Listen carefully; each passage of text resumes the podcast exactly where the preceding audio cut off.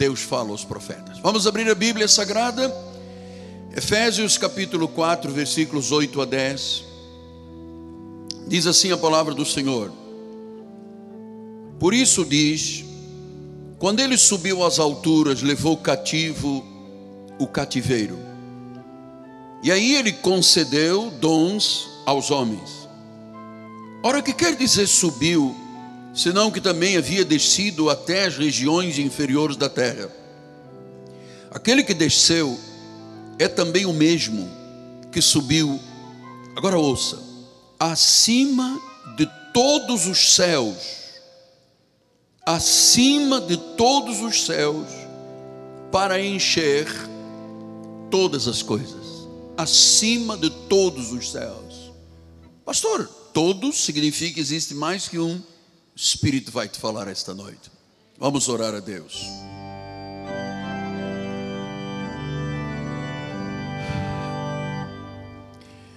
Senhor Jesus, vou abrir a minha boca, mas as palavras serão colocadas por ti, Senhor. Essas palavras não voltarão vazias, não são humanas, elas vêm do coração do Pai. O Evangelho será revelado e vidas serão transformadas. Fala-nos na quietude do Espírito. Fala-nos nesse cicio suave que penetra o ouvido da ovelha e se estabelece no coração do eleito de Deus. Em nome de Jesus, a igreja do Senhor diga amém, amém e amém. Meus amados filhos na fé, eu quero começar o meu sermão desta noite dando glórias dando glórias, dando força, glórias e forças ao Senhor. Damos glórias desse altar que são devidas a Jesus. Exaltamos e louvamos o seu santo nome. Porque na realidade ele faz maravilhas e estarmos aqui esta noite é uma maravilha de Deus. Seus conselhos, sua verdade, sua firmeza estão na nossa vida. A Bíblia diz: tudo que tem fôlego, louve ao Senhor, tudo que vive, louve ao Senhor. E nós louvamos ao Senhor em espírito e em verdade. Bendizemos o seu santo nome, Ele é bom, as suas misericórdias, a sua benignidade, o seu amor dura para sempre. Eu recebo este louvor vindo do meu coração como incenso que Deus aspira sentado no trono. Se você pensa desta forma, receba e diga amém. Meus amados, Deus tem revelação para a igreja esta noite. Jesus diz através de Paulo que quando ele subiu às alturas, levou cativo o cativeiro. Diz que quando ele subiu, significa que nós acreditamos na ascensão do Cristo que ressuscitou. E ele disse que levou o cativo o cativeiro. Ele está falando aqui de um triunfo de Cristo, da vitória de Cristo, quando ele subiu e se assentou no seu trono de honra e de glória, no seu pleno poder e autoridade. A Bíblia diz a destra de Deus Pai. Destra, do original grego, significa pleno poder e autoridade. Então ele fala de subir. Ora, se sobe é porque primeiro desceu, e nós vamos ver esse contexto de João 3,13. Ora, ninguém subiu ao céu, senão aquele que de lá desceu a saber o Filho do Homem. João 6,62 disse que, que será, pois, se vires o Filho do Homem subir, Filho do Homem subir para o lugar onde primeiro estava. Atos 1, 9 a 11 diz: Ditas essas palavras, foi Jesus elevado às alturas, à vista deles, uma nuvem o encobriu dos seus olhos. Estando eles com os olhos fitos no céu, enquanto Jesus subia. Significa que se ele subiu, primeiro ele desceu, o trono ficou vazio.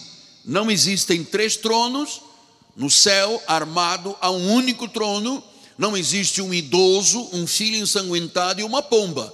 Existe um único Deus. Então, quando ele desceu, o céu, o trono ficou vazio, porque aqui estava a plenitude da divindade na pessoa de Jesus. Então diz que quando eles tinham os olhos fitos no céu, enquanto Jesus subia, dois varões vestidos de branco se puseram ao lado deles. Eles disseram, varões galileus, porque estáis olhando para as alturas? Esse Jesus que dentre vós foi assunto ao céu, virá do modo como o vistes subir. Então Jesus, o Senhor não tinha corpo, era um corpo glorioso, ele se fez carne, habitou entre nós, cheio de graça e de sabedoria, voltou para o trono, ascendeu, foi a ascensão de Jesus, e a Bíblia diz que ele vai voltar. Nós acreditamos nesse ministério na segunda vinda de Cristo. E ele disse que levou o cativo o cativeiro. O que significa isto, apóstolo?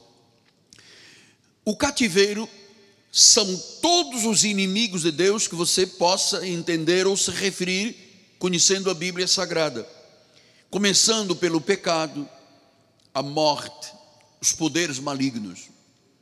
Esse poder, Jesus diz que tomou posse, ele levou cativo, ou seja, é impossível que um poder maligno entre na vida de um crente.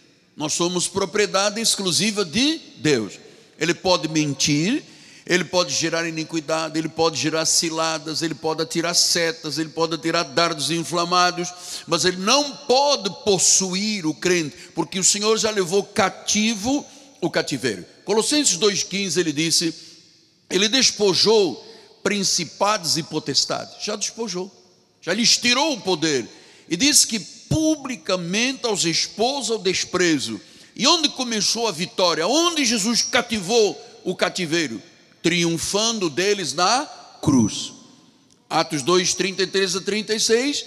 Exaltado à destra de Deus, tendo recebido do Pai a promessa do Espírito Santo, derramou isto que vedes e ouvis. Porque Davi não subiu aos céus, mas ele mesmo declara: Disse o Senhor ao meu Senhor: Assenta-te à minha direita. Então, até que eu ponha os teus inimigos por estrado dos teus pés. Versículo 36. Esteja absolutamente certa, pois, toda a casa de Israel, toda a igreja, todo o povo de Deus, que este Jesus que vós crucificar, Deus o fez Senhor e Cristo. Então, é, nós temos consciência, amado, de que o povo de Deus, aqueles que acreditam, que Jesus já levou cativo o cativeiro, eles sabem, eles têm noção disso, da impossibilidade, ou seja, possibilidade zero de um cristão ser cativo outra vez.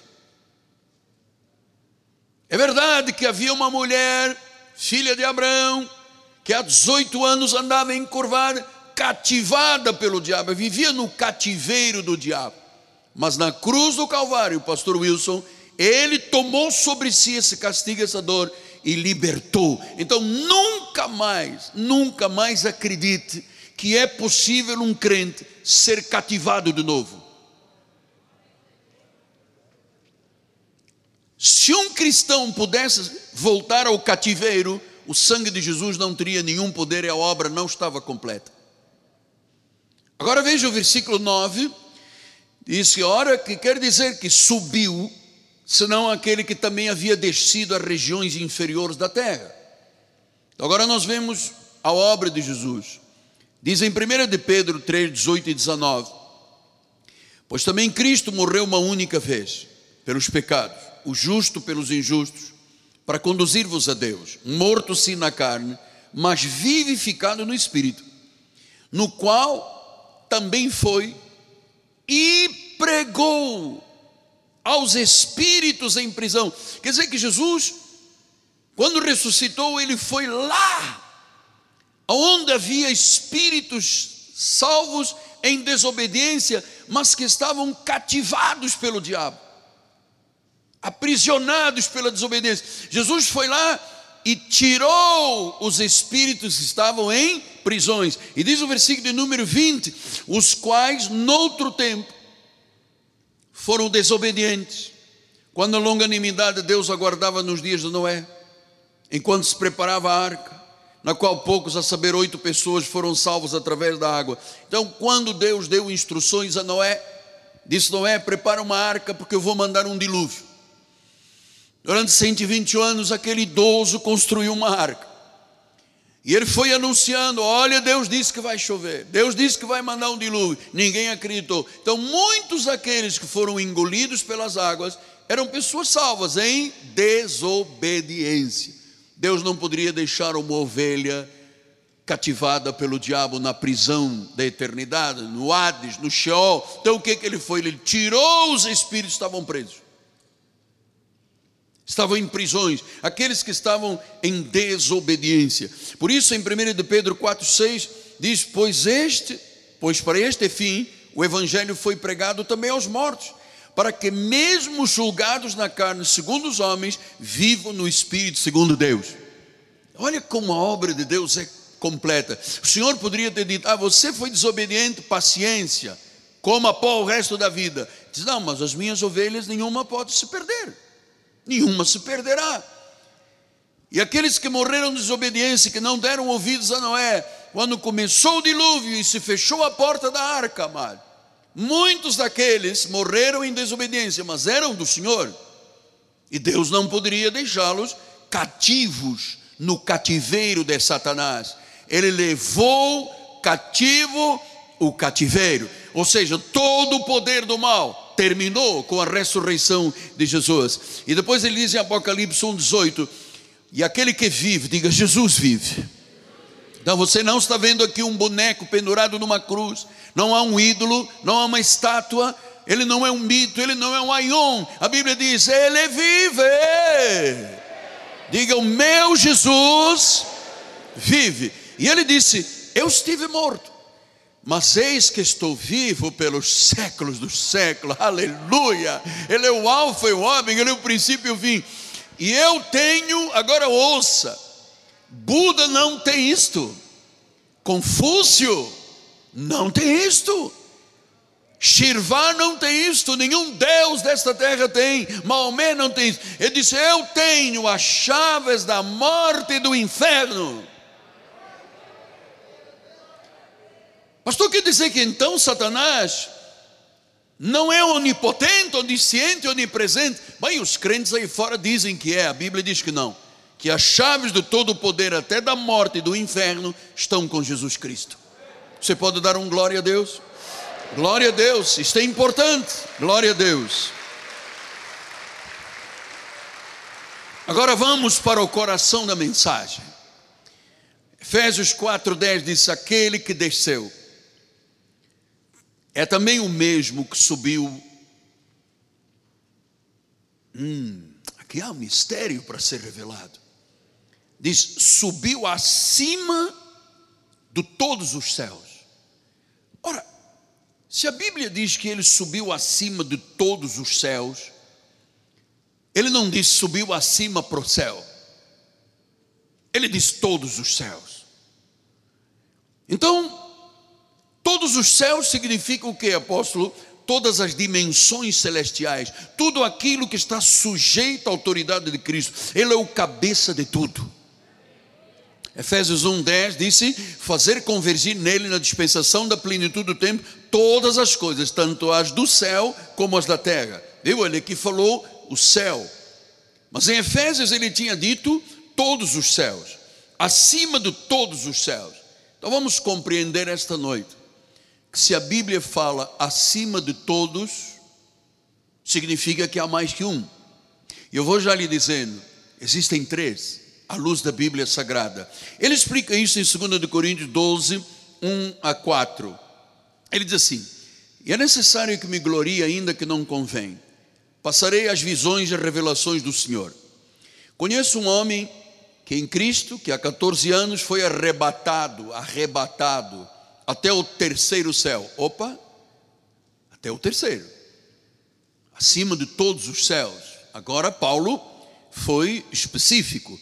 Ele disse: ele foi arrebatado, Paulo foi arrebatado até o terceiro céu. Ele diz: Eu não sei se no corpo, fora do corpo, foi uma experiência tremenda, foi uma experiência dramática, sobrenatural, acima de conceitos humanos. Ele diz que ele foi arrebatado até ao terceiro céu.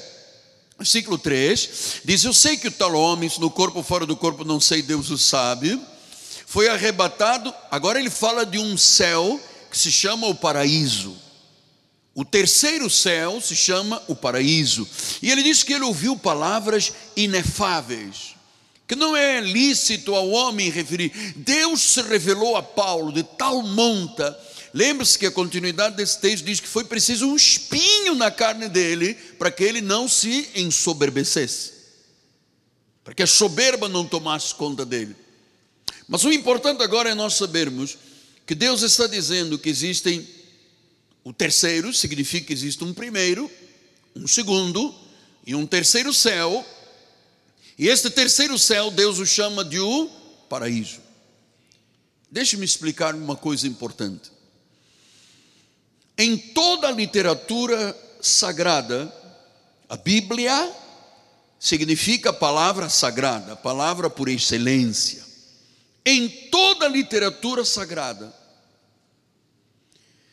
este é um dos eventos mais profundos que existem o arrebatamento de alguém. Não foi só um arrebatamento, porque outros foram arrebatados. É que houve um arrebatamento com visões, revelações. Ele diz no versículo número 2: disse ao terceiro céu. Porque Enoque foi arrebatado e não voltou. Elias foi arrebatado e não voltou. Mas Paulo foi, ui, aleluia. Paulo foi arrebatado, esteve diante do trono, Deus revelou tantas coisas, entre elas 14 epístolas, o pacto sagrado, e ele diz: foram coisas tão inefáveis, tão inefáveis, que os homens não poderiam ouvir a grandeza da revelação total. Imagina, Deus falando de predestinação, já tem um monte de guri aí fora voltado contra.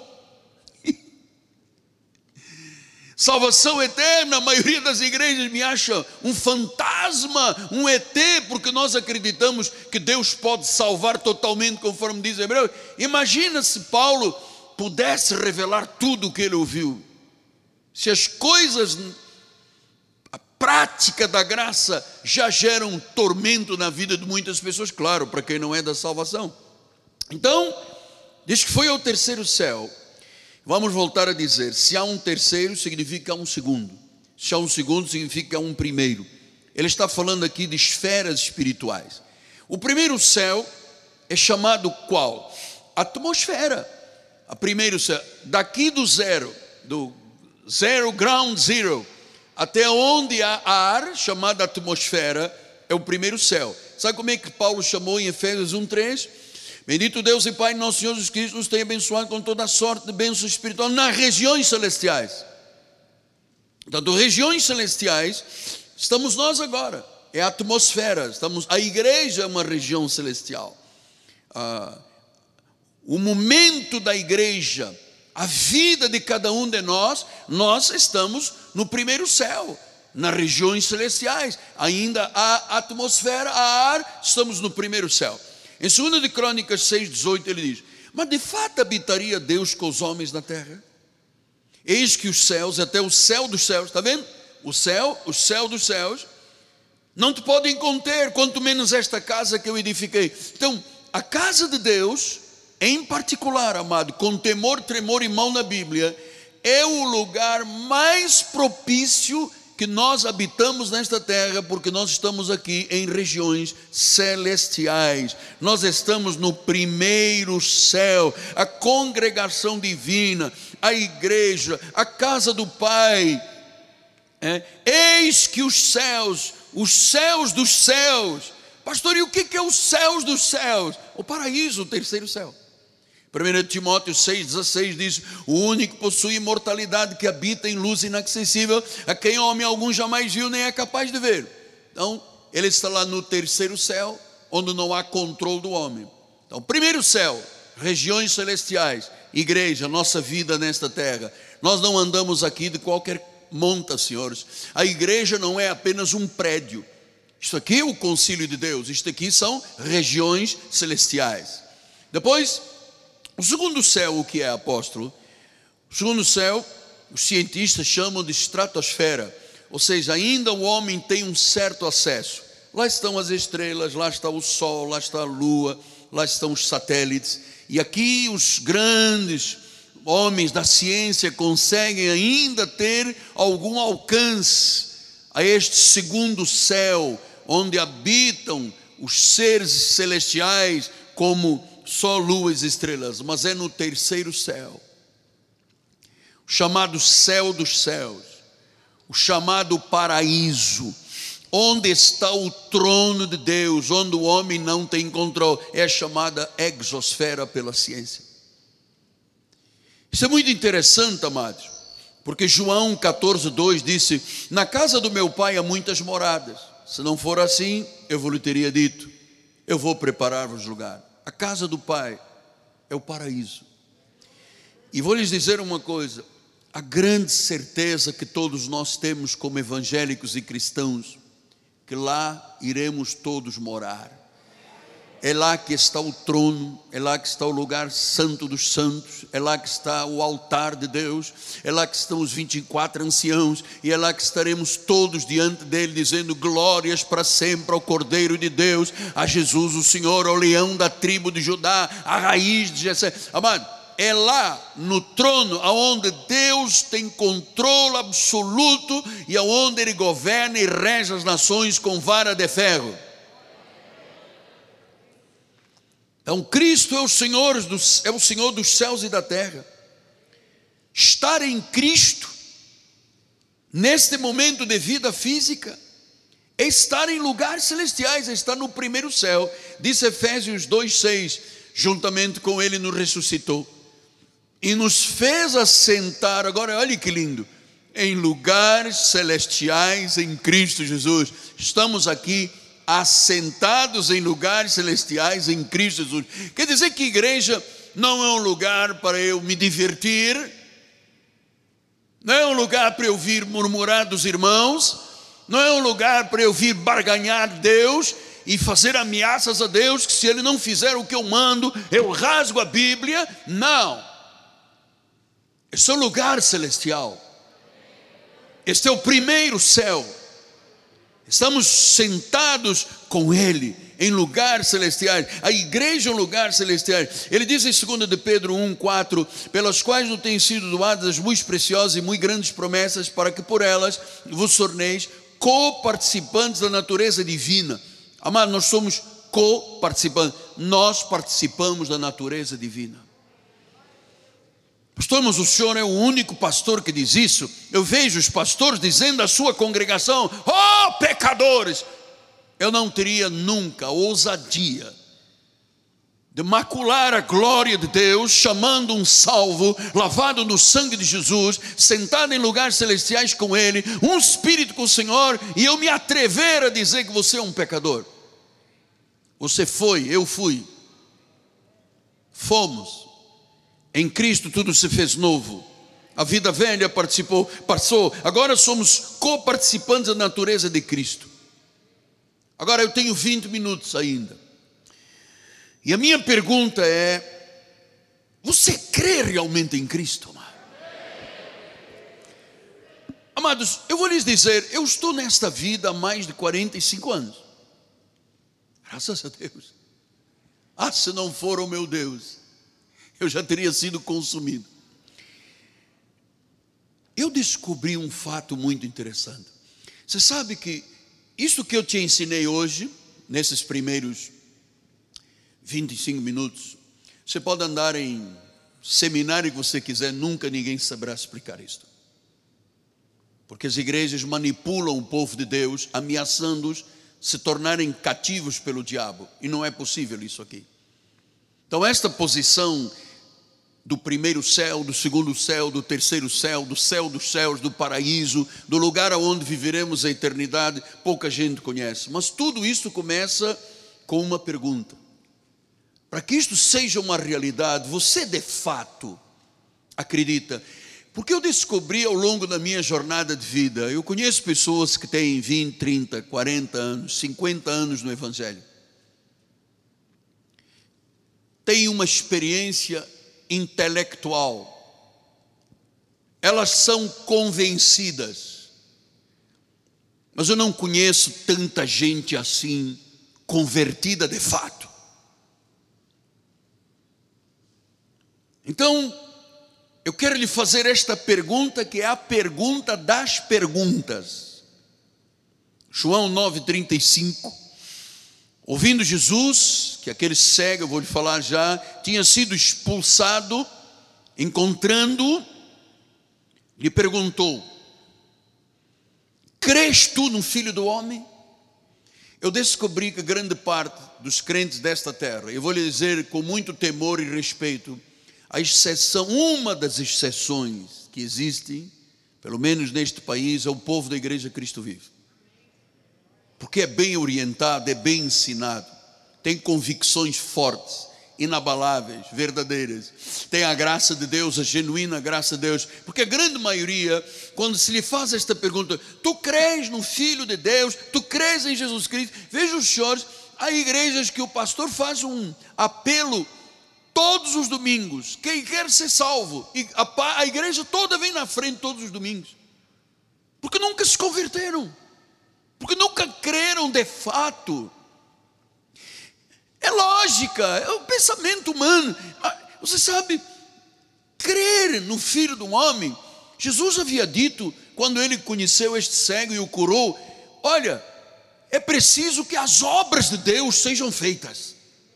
A primeira obra foi a cura, que curou este cego, mas depois havia uma obra maior, e ele chegou ao momento, quando ele viu o cego expulso da sinagoga, ele disse: Vem aqui, João, Manuel, Maria, sei lá que é o teu nome, você realmente crê no Filho do Homem?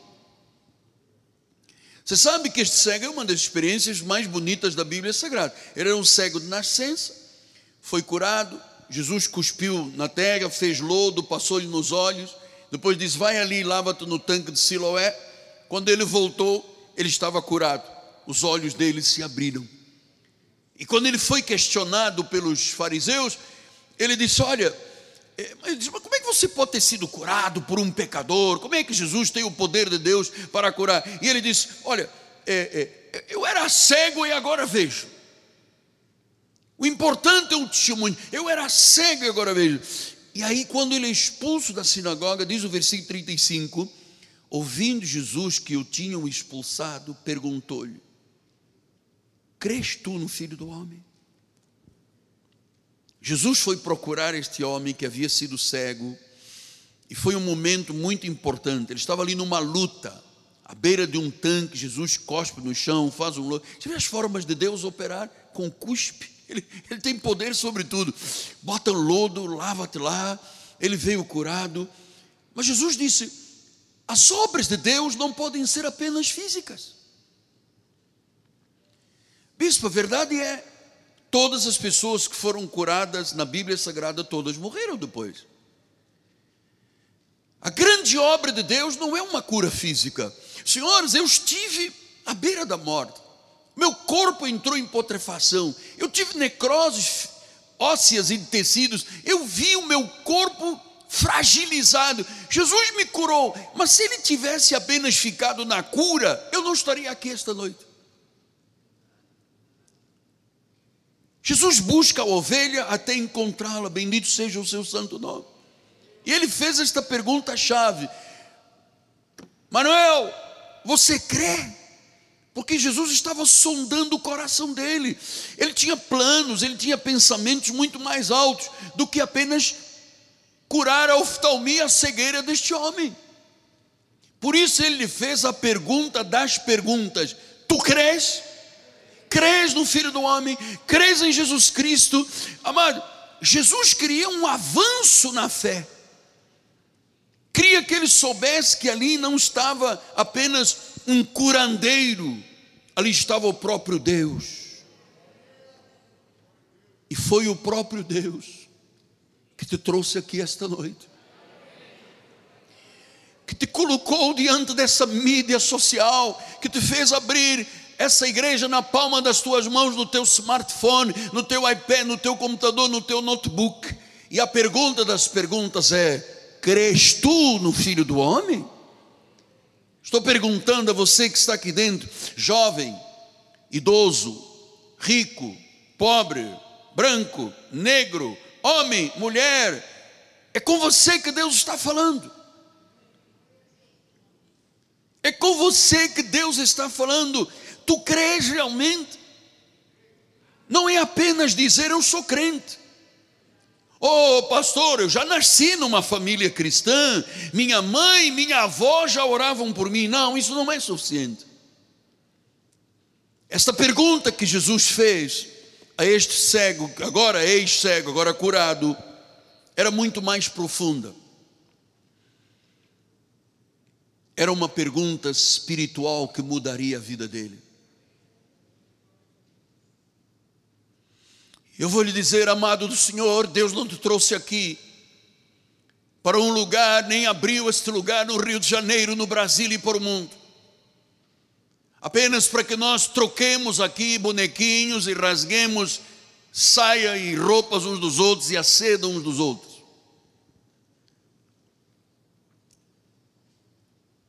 Ele tem algo muito mais profundo do que você pode imaginar. É profundo e espiritual. Mas talvez alguém diga, mas apóstolo, o meu caráter moral é correto. Nos negócios eu sou uma mulher honesta. Eu ajudo todas as pessoas. Eu sou livre de qualquer suspeita, apóstolo. Mas o que eu estou lhe perguntando e que Jesus perguntou a esse homem é muito mais profundo do que a nossa conduta externa. Ele disse: Crês tu? Você sabe, há muitas pessoas de moral elevado, muitas pessoas são amáveis, são generosas, até são religiosas, mas elas não creem em Jesus de fato.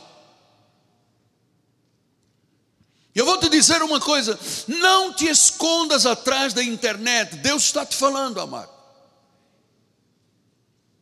Não se esconda atrás de uma multidão de 210 milhões de pessoas no Brasil, Deus está te falando. João 9,25 disse: Se é pecador, eu não sei, mas uma coisa eu sei, eu era cego, agora eu vejo. Portanto, Deus já tinha operado no corpo físico. Este homem era cego, ele enxergou. Eu estava lá apodrecendo numa cama, Deus me restaurou. Mas a obra de Jesus vai além da cura divina. Deus quer fazer uma mudança radical na minha vida e na tua vida. Em João 9,33 diz a palavra: se este homem não fosse Deus, nada poderia ter feito. Se ele não fosse Deus, então Jesus lançou a primeira semente, curou, mas ele, ele, ele queria que as obras de Deus completassem. A obra de Deus tem a ver com o corpo físico, tem a ver com as emoções, mas senhoras e senhores, ouçam por favor, este homem que humildemente vos prega, não a habilidade nem a capacidade sequer de apertar as sandálias do teu corpo, dos teus pés. Não tenho esta capacidade. Mas eu tenho que te fazer esta pergunta: Tu crês em Jesus de fato? Jesus para você é Deus? Porque esse ex-cego disse: se ele não fosse Deus, não poderia ter me curado. Você confia nele inteiramente? Você crê que ele pode te salvar totalmente? Hebreus 7:25 ele diz: por isso também pode salvar totalmente os que por ele se chegam a Deus, vivendo sempre interceder. Você crê que ele pode te salvar totalmente? Você crê, amado, você está diante da maior resposta e a mais importante decisão da tua vida. Se tu confessares a Jesus Cristo como Senhor, se tu acreditares que Ele foi sacrifício dos sacrifícios, que Ele foi o sacerdote real, que Ele foi o Salvador, conforme está revelado nas Escrituras, se tu creres desta forma que Ele é Deus, tu és salvo. Tu és salvo.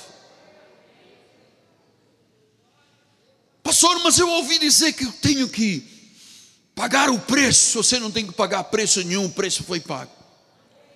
Pastor, mas eu ouvi dizer que se eu comprar por mil reais uma semente de broto de feijão, eu vou ficar um milionário. Isso é balela, mas isso é mentira do diabo. Se você não for um semeador, você nunca colherá. Grande parte dos crentes mal aí fora ou pouco conhecem a respeito de Jesus não conhecem as grandiosas misericórdias do Senhor, não vivem no esconderijo do Altíssimo, não são capazes de responder esta pergunta: crês tu no Filho do Homem? Pastor, mas o senhor está fazendo essa pergunta? Eu já sou um oficial na igreja, eu já dirijo parte do ministério. Ouça, eu sei que muitas vezes a pessoa fica ofendida porque ela na realidade não conhece Cristo como deveria de conhecer. Muita gente é admiradora, é convencida, mas crer em Cristo Jesus totalmente exige uma rendição, exige uma confissão. Mas apóstolo, só um momento eu estou ouvindo o Senhor pela internet, estou aqui na Europa, estou em África, estou em algum canto deste mundo. Eu sigo os santos católicos. Deixa eu lhe dizer uma coisa muito respeitosamente. Um Salvador que não é divino não é nada. Nossa Senhora de Fátima não é nada quanto à salvação. Nenhum santo Nenhum Deus nesta terra é divino, é capaz de salvar, de transformar. Em Romanos 8,16 diz: o próprio Espírito Santo né, testifica com o nosso espírito. Então, isto é obra do Espírito Santo. Nós somos filhos de Deus. E a minha pergunta é: crês tu? Esta pergunta é para ser respondida, amados. Porque se esta pergunta não fosse importante, Jesus não faria aquele homem. Se esta pergunta não fosse uma exigência da salvação, Jesus não teria feito esse homem. E ele exige uma resposta: ou sim, ou não. Porque viver fora do favor de Deus é muito triste.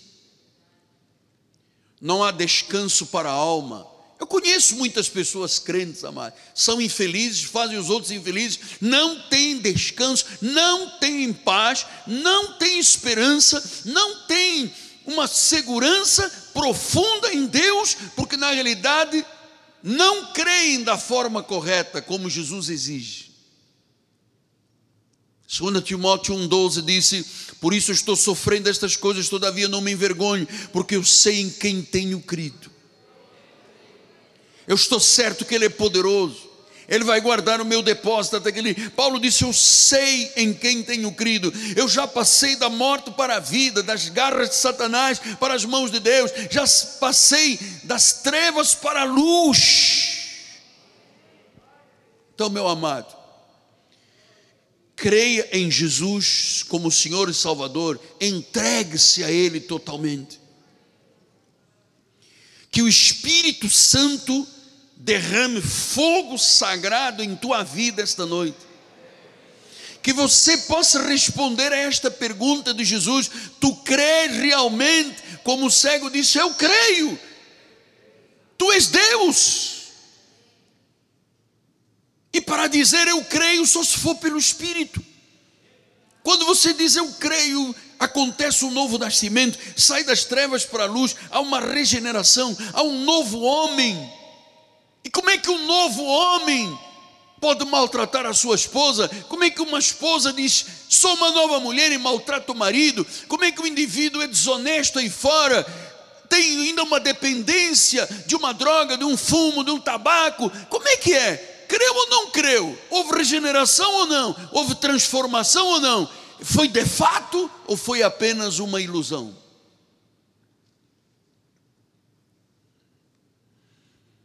Eu poderia agora se eu fosse um homem desonesto, apontar duas ou três pessoas que eu conheço as suas vidas. E se eu lhes perguntasse, você crê de fato, eles iriam dizer, não sei. Porque as suas vidas não mostram uma transformação.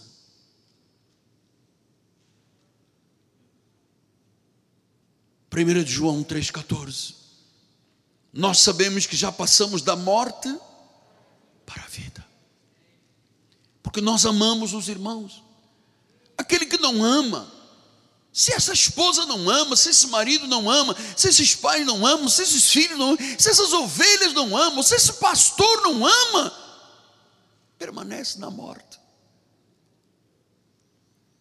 Então eu vou lhe dizer nesta retinha final, in conclusion, curve-se diante de Deus esta noite, curve-se diante da palavra, receba este cálice da salvação, faça a vontade do Senhor. Em Romanos 10, 9 diz que se confessar Jesus com a boca e crer com o coração que Ele ressuscitou, serás salvo. Dá testemunho. Tu és sal, tu és luz. Mas tu crês realmente? Porque se eu estou discutindo com Deus, se dizimos, se não dizimos, se, se, se vou à igreja, se vou trocar a igreja por um programa de televisão, por uma praia, se a chuva me impede, amado, que novo nascimento aconteceu?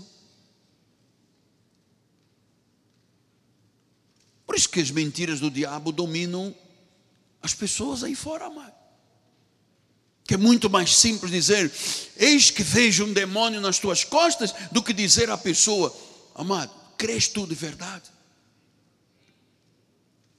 Essa é a pergunta das perguntas, Túlio. É de verdade mesmo? Ou chega em casa, o marido dorme na sala e a esposa no quarto? É de verdade mesmo? Ou marido e mulher ficam um mês, dois sem se falarem? É de verdade mesmo? Ou a pessoa aceita a murmuração de outra pessoa, de outra denominação, ou um ex da igreja? Onde é que está o novo nascimento? Então, meu amado, Jesus perguntou a este homem: Você crê? Porque ele já havia dito, não poderia ser curado se ele não fosse Deus, mas era preciso a voz dele, a boca dele dizer: Eu creio. E Jesus poderia ter dito: Ah, eu vou evitar, tadinho, ele era cego, já sofreu tanto, ainda vou agora questioná-lo. Ele vai se ofender. Amado, se a palavra não ofende, significa que não há mudança de vida. Se a pessoa diz tudo bem, ou está na igreja ou não está na igreja, a palavra não provoca nada. Jesus disse: Eu não vim trazer paz, eu vim trazer espada. Então ele está te perguntando você crê realmente no Filho do Homem? Então Jesus queria que ele completasse a obra. Ele não queria apenas curar de uma oftalmia, de uma cegueira. Deus queria mais. Deus queria o coração dele. Meu amado, você que está ouvindo aí pela internet em qualquer estado, não brinca com Deus, não finge que é crente, não, não, não bota um pé na igreja e um pé no mundo, amado. Não fica cobertado aí pela internet que eu não te estou vendo. Deus está te vendo, meu amado. Ou você pensa que pode se brincar com Deus? Nós tratamos de assuntos aqui profundíssimos. Primeiro céu, segundo céu, terceiro céu, regiões celestes, atmosfera, estratosfera, exosfera, o mundo de domínio de Deus. E quando for no domingo, se tiver uma praia gostosa, meu amado, com água de coco, que agora é muito caro, você sabe, era um real, agora é doze. Com água de coco, eu vou dizer o seguinte: tchau e bênção, venho aqui aparecer daqui a um mês na igreja. Tu crês? Tu crês realmente? Porque Jesus disse: temos que fazer as obras do Pai. E a obra do Pai não é só curar, não é vir à igreja atrás de uma bênção, é atrás do abençoador, amado é dizer: Eu creio, eu vou viver este Evangelho, eu vou viver realmente aos pés de Deus.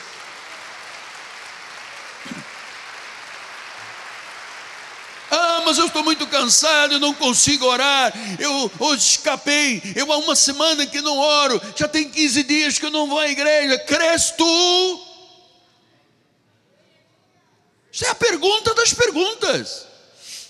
Crês tu ou não crês tu? Ou vai terminar o culto e você diz, ah, ainda bem que ele terminou, porque ele me questionou muito.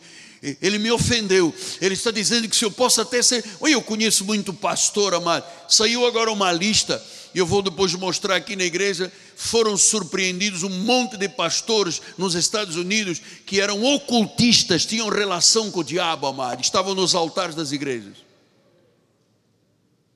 Então não é a cura dos olhos que é importante. Não foi a cura das minhas pernas que mudou a minha vida. Todos os curados, ressuscitados, cegos que viram, coxo que saltou, paralítico que andou, a sogra de Pedro que ficou sem febre, é, a filha de Jairo que ressuscitou, todos eles morreram. É mais profundo. Hum, é lá dentro.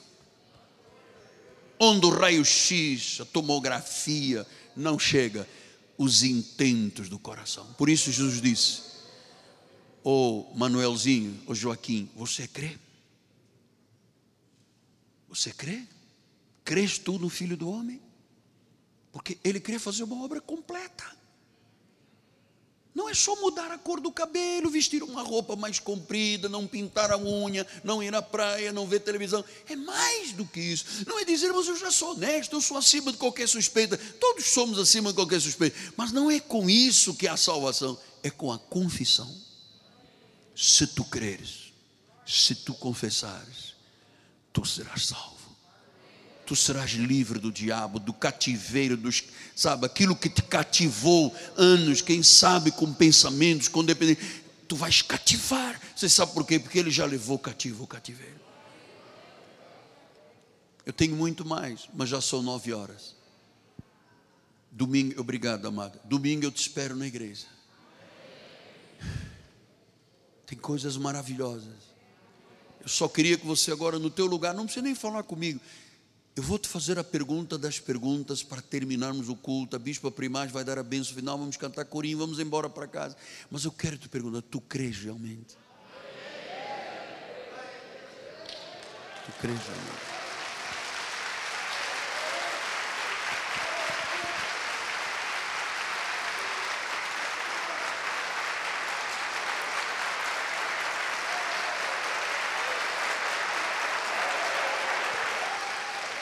Sim, Senhor, eu creio.